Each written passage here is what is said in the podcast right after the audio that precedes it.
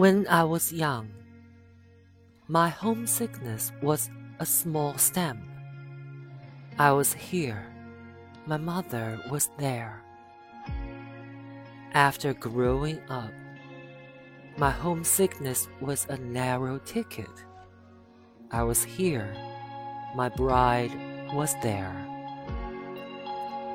Later, my homesickness was a little tomb. I was outside, my mother was inside. And now, my homesickness is a shallow strait. I was here, the mainland is there.